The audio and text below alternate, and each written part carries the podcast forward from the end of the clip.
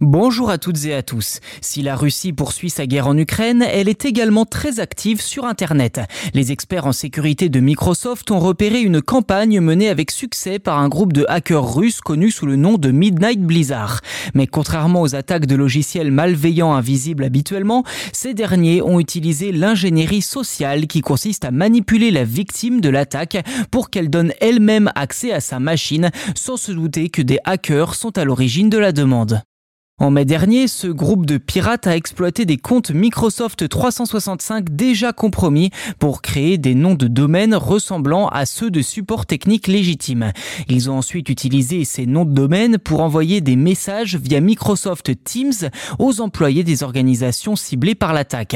Je cite Microsoft, si l'utilisateur accepte la demande de conversation, il reçoit un message sur Microsoft Teams l'incitant à entrer un code dans l'application Microsoft Authenticator de son téléphone mobile. Et en cas d'acceptation, le pirate prend le contrôle total du compte de l'employé et accède à ses données. Fin de citation.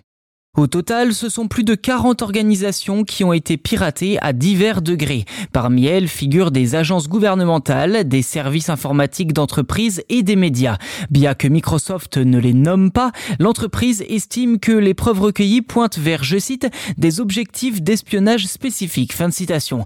Microsoft a bloqué les noms de domaine utilisés par les hackers et a informé toutes les entreprises et personnes concernées. À noter que le groupe Midnight Blizzard est connu depuis 2018 pour divers piratages comme celui de l'entreprise SolarWinds en 2020 qui lui a permis de compromettre les données personnelles de 20 000 clients de l'entreprise dont le département de la défense des États-Unis. Entre autres évidemment, Midnight Blizzard cible principalement les organisations américaines et européennes et semble clairement avoir des ambitions politiques à travers ses attaques.